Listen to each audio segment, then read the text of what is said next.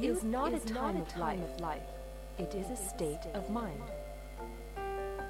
青春不是年华，而是心境。青春是生命的源泉，在不息的涌流。来聆听生活的箴言，走进双语美文的世界。来 talk。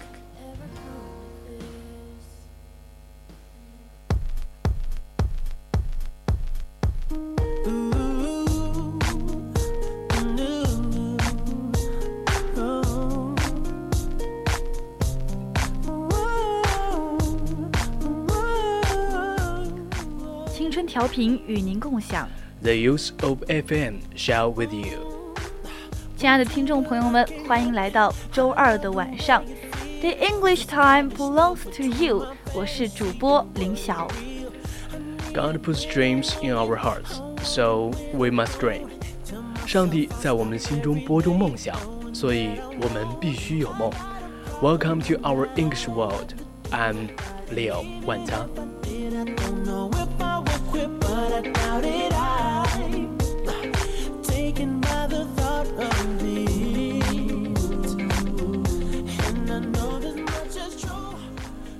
如果再回到童年，If I were a boy again, if I were a boy again, I would practice perseverance more often and never give up a thing because it was hard or inconvenient. If we want light, we must conquer darkness. Perseverance can sometimes equal genius in its results. There are only two creatures, says proverb, who can surmount the pyramids, the age, and the nail. 谚语说，能登上金字塔的生物只有两种，雄鹰与蜗牛。如果我们需要光明，我们就得征服黑暗。在产生的结果方面，毅力往往可以与天才相媲美。假如我再能活到童年，我会更多的培养自己的毅力，绝不因为事情艰难或者是麻烦而放弃不干。 Doubt it. I'm taken by the thought of it. If I were a boy again, I would school myself into a habit of attention. I would let nothing come between me and the subject in hand. I would remember that a good skier never tries to skate in two directions at once. The habit of attention becomes part of our life if we begin early enough. 假如我再回到童年，我会培养自己专心致志的习惯。一旦手头有事儿，绝不让任何东西使我分心。我会牢记住，一位优秀的溜冰手从不试图同时滑向两个不同的方向。 如果及早养成专心致志的习惯，它就会成为我们生命的一个部分。 Strung out. You know this. I often hear grown up people say, I cannot fix my attention on the lecture or a book, although I wish to go so, and the reason is the habit was not formed in youth. 我常常听到成年人说，尽管我集希望集中注意力听讲课或者是读书，但往往做不到，其原因就在于年轻时没有养成这种习惯。 If I were to live my life over again, I would pay more attention to the cultivation of the memory.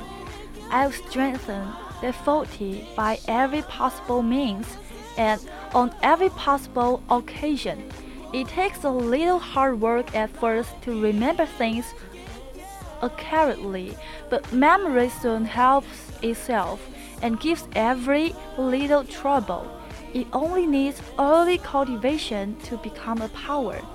假如我能重新活过，我会更加注意培养自己的记忆力。我要采取一切可能的办法，在一切可能的场合增强记忆力，要精确地记住一切事物。 起初的确要做做出一番小小的努力但用不了多久记忆力本身就会起作用使记忆成为轻而易举的事儿只需及早培养记忆自会成为一种才能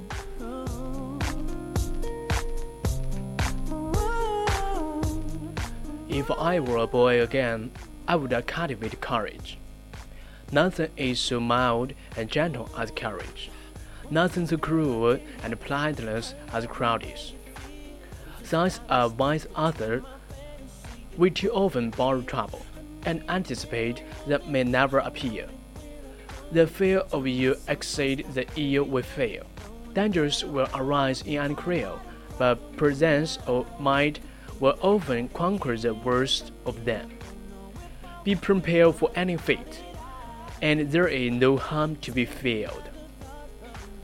假如我又回到了童年，我就要培养勇气。世界上没有东西比勇气更温文尔雅，也没有东西比怯弱更残酷无情。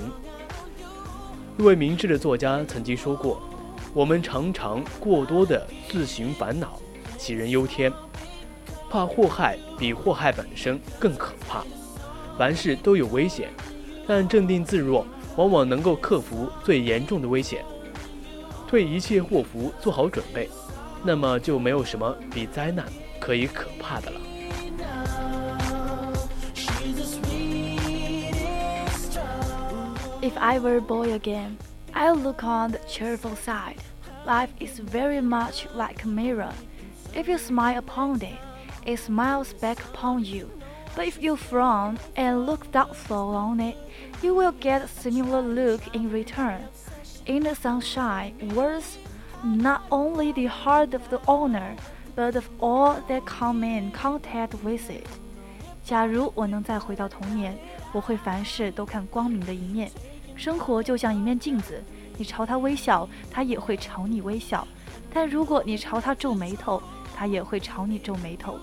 内心的阳光不仅温暖了自己的心，同时也温暖了所有跟他接触的人的心。Who shuts love out, eaters shall be shut from love。谁将爱拒之门外，谁就会被爱拒之门外。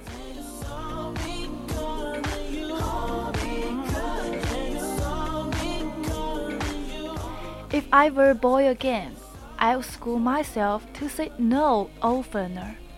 I might write pages on the importance of learning very early in life to gain that point where a young boy can stand erect and decline doing an unworthy act because it is unworthy.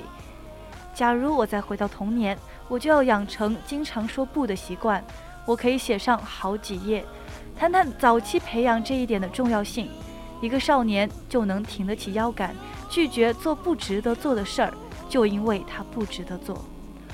If I were a boy again, I would not demand myself more courtesy towards my companions and friends, and indeed towards strangers as well. The smallest courtesies along the rough roads of life are like the little birds that sing to us all winter long, and make that shade of ice and snow more endurable. Finally, instead of trying hard to be happy, as if that were the sole purpose of life, I would, if I were a boy again, try still harder to make others happy. 假如我再能够回到童年，我会要求自己对待同伴和朋友更礼貌，而且跟陌生人也同样如此。在坎坷的人生道路上，最细小的礼貌，犹如在漫长的冬季为我们唱歌的小鸟，使得冰天雪地的严冬变得较易忍受。最后，假如我再回到童年，我不会尽力的为自己谋求幸福，仿佛那是人生的唯一目标。与之相反，我会更加努力，与他人幸福。是的，那其实讲了这么多，假如我再回到童年，那不如呢，我们就做好当下，反正我们的童年是已经逝去了，对那就珍惜青春吧。对我们的童年呢，就像小鸟一样，飞去了就回不来了。我们就一定要珍惜当下，珍惜眼前，从足下做起。